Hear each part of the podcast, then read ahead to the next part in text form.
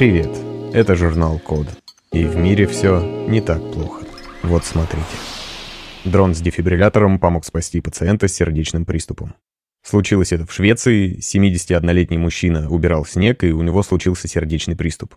Рядом оказался врач, он начал делать ему сердечно-легочную реанимацию, ну а в это время прохожий позвонил в службу экстренной помощи. И они отправили дрона с дефибриллятором, чтобы помочь реанимировать мужчину. Доставка заняла всего 3 минуты, и это очень быстро, и при сердечном приступе очень важно быстро среагировать, потому что с каждой минутой шансы спасти человека уменьшаются на 7-10%. В общем, очень радостно узнать о том, что человечество научилось использовать дроны не только для доставки онлайн-покупок или пиццы, но и чего-то действительно очень полезного и важного. Насколько я понимаю, в Швеции сейчас развернут пилотный проект, пока он охватывает 200 тысяч жителей. Неизвестно, сколько конкретно дронов трудятся на этом поприще, но нет сомнений, что это важный проект и стоит его расширять. Под новостью есть видео, можете посмотреть, как это работает. Не все так просто, как кажется на первый взгляд. Для того, чтобы дрон взлетел, нужно получить разрешение контрольной вышки местного аэропорта, и специальный оператор следит по камере, установленной на дроне, и по GPS за тем, куда он конкретно отправляется. Когда дрон прилетает на место, он не садится, видимо, чтобы сэкономить время, и, возможно, там просто не будет места для посадки. Дефибриллятор в специальном контейнере просто сбрасывается на землю. Но тут важно понимать, что для того, чтобы дефибриллятор помог человеку, которому нужна такая помощь, нужно еще, чтобы кто-то, умеющий обращаться с этим прибором, оказался рядом с ним. То есть это должен быть врач. По крайней мере, я не слышал о том, чтобы в России проводили тренинги для широкой публики о том, как пользоваться дефибриллятором, хотя в некоторых странах Европы, если мне не изменяет память, в Англии, есть такая программа, что на улицах установлены специальные чемоданчики, в которых находится дефибриллятор с краткими инструкциями, и если вдруг вы видите, что кому-то стало плохо и знаете, как применять дефибриллятор, вы можете этот дефибриллятор взять и помочь человеку у которого случился сердечный приступ. В общем, прекрасно, что дроны помогают нам доставлять реально важные вещи вовремя. За 4 месяца пилотного проекта в Швеции дроны прибывали к пациентам раньше машины скорой помощи в двух третях случаев. Это хороший результат. И дроны явно будут полезны в таком качестве в сельской местности, где ближайший пункт здравоохранения может находиться просто далеко, так и в крупных городах, где добраться вовремя до пациента, несмотря на обилие поликлиник и станций скорой помощи могут помешать городские пробки, особенно в часы пик. Дрон же летит по воздуху, и ему это совершенно не помеха. Кстати, тут мне вспомнился еще один прекрасный ролик British Heart Foundation, которые создали очень легко запоминающуюся инструкцию по проведению подобной реанимации. Называется «Винни Джонс CPR to Stay Alive». Фишка в том, что при непрямом массаже сердца нужно соблюдать э, четкий ритм. И проще всего это сделать, вспомнив ритм песни Bee Gees «Staying Alive». Ну и ролик с Винни Джонсом просто не может быть плохим. Дроны молодцы, так держать. Надеюсь, скоро так будет не только в Швеции. Следующая новость пришла к нам из Японии. Инженеры Toyota разработали супер маленький дрон, которому не требуется аккумулятор. Весит он чуть меньше 2 грамм, что в 25 раз меньше, чем аналогичные дроны. Как же он тогда летает, если у него нет аккумулятора? Где он берет энергию? Все очень просто. Он получает ее по радиоволнам на частоте 5 ГГц, то есть, условно говоря, по Wi-Fi. Ему нужна совсем небольшая мощность, чтобы взлететь, и еще одна особенность его работы в том, что он летает не за счет пропеллеров, а с помощью шести крыльев, которыми он машет, как насекомое. Применений таким аппаратом можно придумать сколько угодно. Если на него поставить камеру, он может мониторить местность, контролировать качество воздуха, следить за перемещениями животных, птиц, на что хватит фантазии. Особенно отрадно, что даже если с дроном что-то случится, и он упадет, потеряется, то он будет меньше загрязнять окружающую среду, потому что в составе дрона нет аккумулятора, который при разложении выделяет всякие вредные вещества. С другой стороны, понятно, что так как энергию таким дронам приходится передавать по воздуху, ее явно расходуется больше, чем нужно конкретно дрону, потому что она распространяется во все стороны. Поэтому энергоэффективность таких устройств, она вызывает некоторые вопросы. Но в любом случае новость классная, и будем надеяться, что когда-то мы наконец-то придем к миру практически совершенно без проводов. Это будет как минимум очень удобно. Ученые из Сингапура и США вместе разработали новый пластик для упаковки продуктов.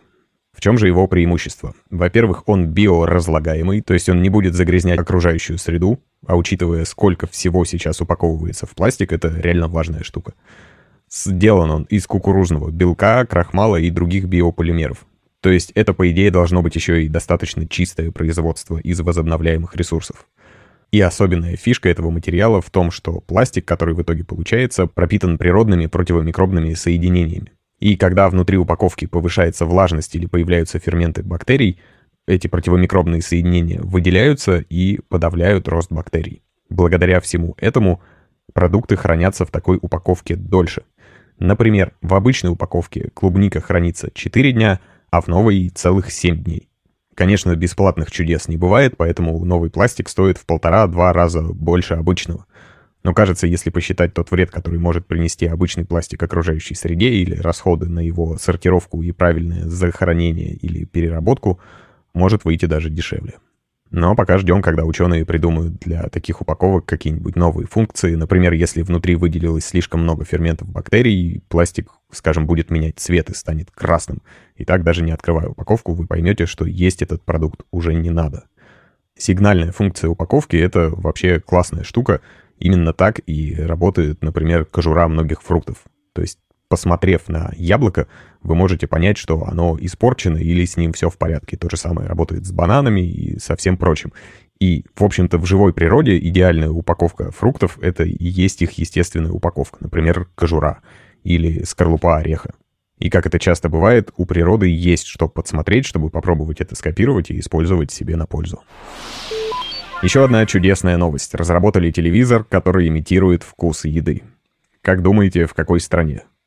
Мне кажется, тут без вариантов, конечно, это была Япония. Устройство называется Taste TV или сокращенно TTTV. Это устройство с телевизионным дисплеем, который можно облизать и почувствовать вкус пищи на экране. Ну, конечно, особенно в условиях пандемии ковида звучит не очень, но на самом деле лизать нужно не непосредственно сам экран. Туда вставляется специальная пленка, на которую распыляются 10 разных компонентов, и за счет того, как они между собой смешиваются, получаются разные вкусы. Это, с одной стороны, совершенно безумная идея, но, кажется, человечество довольно давно о таком задумывалось. А, например, телевидение, которое будет передавать запахи. А запахи и вкусы — это на самом деле очень близко, поэтому ждем, когда японцы выкатят еще и версию, которая будет пахнуть. Если вам все же не хочется лизать экран или пленку, можно в зону готовки поместить какую-то готовую еду, например, пресные крекеры или чипсы, что угодно. И получать чипсы с совершенно безумными вкусами, тем более, что в ролике, который находится под этой новостью, показывают также, что можно, например, подключить к устройству MIDI-клавиатуру и задавать сочетание вкусов с помощью нажатия клавиш на пианино. Интересное изобретение, казалось бы, какое у него может быть практическое применение? Ну, японцы придумали довольно много вариантов. Это и тренировка с это и видеочат со вкусом, как бы это ни звучало, и меню, в котором вы можете не только посмотреть на фото блюда, но и попробовать его на вкус.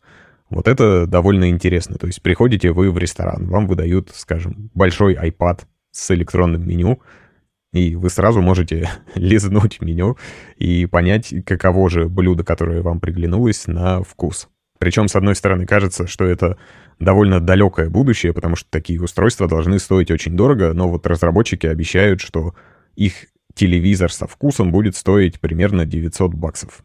Так что я вполне могу себе представить, что какой-нибудь модный ресторан закажет себе такое меню, просто чтобы привлекать больше клиентов на эффект новизны. С другой стороны, есть такое подозрение, что 10 ароматизаторов, а именно столько используется в этом устройстве, это все-таки недостаточно, чтобы достоверно передать тонкие вкусы разных продуктов. Если развивать эту мысль, я вполне могу себе представить, что через некоторое время большинство людей будут получать на, скажем, завтрак такую кашеобразную субстанцию, какой кормили в «Матрице», но зато каждый сможет запрограммировать себе, какого вкуса будет эта белковая кашица. Кто-то любит острые креветки, а кто-то овсянку на молоке. Но все-таки есть подозрение, что, как и в случае с, скажем, безалкогольным пивом или газировкой без сахара, вкус будет похожим, но ощущения, как говорится, не те. В Стэнфордском университете в США разработали квадрокоптер с птичьими лапами. Ну, если быть точнее, разработали птичьи лапы для квадрокоптера. Еще одна классная идея, подсмотренная у природы. Для чего это нужно? Ну, для того, чтобы сажать квадрокоптеры на какие-то неровные, неподготовленные поверхности. Это позволит сэкономить заряд аккумулятора, если квадрокоптер призван следить, скажем, за какой-нибудь частью национального парка, то летать он может где-то минут 30, а вот если он долетит до нужной точки, за которой нужно наблюдать, и просто сядет на дерево, то это кратно повышает его возможность мониторинга этой местности. Соответственно, для того, чтобы он там сел, не нужно ни вырубать деревья, ни устанавливать на них какие-то плоские площадки. Это очень круто. За основу этой конструкции исследователи взяли лапы сокола Сапсана, напечатали их на 3D-принтере, причем в основном при производстве из 3D-принтера выходят не отдельные детальки, которые потом нужно собирать, а целые узлы или суставы. Обязательно посмотрите или почитайте эту новость, потому что одна картинка чего стоит. Квадрокоптер на очень с одной стороны милых, с другой стороны хищных птичьих лапах. Конечно, еще большая заслуга разработчиков в том, что они создали специальный софт для квадрокоптера, который позволяет ему рассчитать, с какой силой нужно захватить ветку, куда перенести вес, чтобы с этой ветки, соответственно, не упасть вниз. Но идея просто классная. Круто, когда мы подсматриваем у природы какие-то решения, на шлифовку которых у эволюции уходили миллионы и миллионы лет, а мы теперь просто берем, пользуемся классной идеей и повторяем ее в нашей технике. Роботизированная пленка для очистки открытых вод. Исследователи из калифорнийского Риверсайда создали мягкого плавающего робота-пленку. Называется он Neusbot, состоит из многоразового гидрогеля с оксидом железа и наностержнями меди. В общем, этот робот плавает по поверхности воды, потому что нижний слой робота гидрофобен, то есть он не смачивается водой и за счет этого остается на поверхности. А вот плавает этот робот с помощью пара. То есть это такой стимпанк 21 века. Вкратце работает это так. За счет солнечного света робот нагревается, вода в гидрогеле превращается в пар. Эти пузырьки пара выходят из робота и создают колебания, за счет которых он плывет. Все, больше никакого подвода энергии, кроме солнечной, роботу для движения не нужно. И, казалось бы, это интересная, но довольно бесполезная разработка, потому что в таком виде робот ничего не делает, он просто плавает в непонятном направлении по поверхности воды. Но, что здесь важно, на него можно повесить какие-нибудь датчики, чтобы он измерял состояние воды, или, например, дополнить пленку еще одним слоем, который будет впитывать нефть и другие загрязнители в воде. И вот здесь мы переходим к следующей новости. Она из России, и она просто супер бомбическая потому что ученые из Томского политехнического университета придумали, как очищать водоемы от нефтепродуктов с помощью, внимания, медицинских масок. И давно пора, потому что с самого начала пандемии коронавируса невозможно было даже представить себе, сколько используется, производится и, хотелось бы верить, утилизируется или просто куда-то выбрасывается медицинских масок а сделаны они из пластика, если быть точнее, из полипропилена, и разлагаются очень плохо. Так вот, томские ученые придумали нанести на этот полипропилен металлоорганический каркас, и у них получилась удивительная ткань. Она одновременно супергидрофобна, то есть она не смачивается водой совершенно, и в то же время олеофильна, а значит, очень хорошо впитывает масла идеальное сочетание для того, чтобы запустить такую ткань в водоем и удалить оттуда всякие масляные загрязнения. Тестировали ее на смеси дизеля, красителя и ржавчины, и этот материал показал себя очень хорошо. Помимо всего прочего, получившаяся ткань механически прочная и устойчива к ультрафиолету, то есть она не будет разлагаться под солнечными лучами и, в свою очередь, загрязнять водоемы. Изобретатели предполагают расстилать новый материал поверх нефтяного разлива, чтобы убирать загрязнения. Но если им удастся подружиться с создателями плавающего робота из предыдущей новости, кажется, это будет идеальная коллаборация. А вот еще необычная новость. Робот-окунь пугает рыб-вредителей и не дает им размножаться. Придумали этого робота исследователи Университета Западной Австралии и Университета Нью-Йорка, США. В чем, собственно, проблема, которую решают с помощью этого робота? Около века назад ученые придумали для борьбы с личинками малярийных комаров подселять в водоемы, где они размножаются, рыбу гамбузию, которая охотно их поедает. И с этой проблемой удалось справиться. Причем не только в Америках, но и в СССР. Подобная же программа стартовала в 1925 году. И вот на Википедии пишут, что благодаря этой рыбке малярию искоренили в Сочи и Абхазии. И это очень здорово. Но, как часто бывает, когда человек вмешивается в биологические системы, что-то изменяя там, чтобы добиться одной цели, иногда баланс смещается настолько, что ломается что-то другое. Так вот, эта рыбка гамбузия оказалась довольно агрессивной и настолько хорошо освоилась в новых водоемах, что стала вредить местным, коренным местным обитателям. Она питается икрой местных рыб и отгрызает им хвосты. И для нее это довольно стандартное поведение, потому что даже в рекомендациях по разведению этой рыбы в аквариумах пишут, что не стоит селить ее в один аквариум с другими рыбами, потому что гамбузия будет отгрызать им плавники, есть икру, и, кстати, свою икру и молоть она тоже довольно охотно ест. Так вот, чтобы бороться с негативными последствиями появления этой рыбы в американских водоемах, решили сделать специальную рыбу-робота. Она очень похожа на большеротого окуня. А большеротый окунь — это тот хищник, которого гамбузии боятся больше всего. Робот использует компьютерное зрение для того, чтобы атаковать вредителей, когда они приближаются к другим рыбам и земноводным. И вроде бы это классный выход из сложившейся ситуации, потому что ученые решили не разводить и выпускать в эти водоемы живого большеротого окуня в больших количествах, потому что есть опасность опять сместить баланс в сторону большеротого окуня, и непонятно, как он себя поведет, когда попадет в благоприятные условия. Может быть, он начнет э, пожирать и другие виды рыбы, непредсказуемые последствия у такого решения. А вот роботическая рыба будет делать ровно то, что ей сказано. Прошло уже пять недель испытаний, и эти плавающие роботы показали себя довольно успешно. Гамбузиям приходится тратить много сил на то, чтобы уворачиваться и прятаться от этих роботических хищников, и, соответственно, они потеряли вес и стали менее активны. То есть сил на то, чтобы терроризировать других рыб, у них просто не остается. После пилотного проекта в Америке робота-окуня планируют запустить в небольшие австралийские водоемы, потому что там из-за гамбузий двум местным видам рыб грозит исчезновение. Вот интересно, кстати, если в водоеме с робо-рыбами рыбачить и ваша наживка будет похожа на гамбузию, станет ли он ее атаковать и можно ли поймать на крючок робота-рыбу и что с ней потом делать, куда нести. В общем, решение классное, но, как всегда, возникает вопрос, насколько дорого это стоит, насколько удобно их подзаряжать, возвращаются ли потом роботические флотилии к тому причалу, с которого их выпустили в плавание, или сами встают на какую-то подводную зарядку хотелось бы узнать.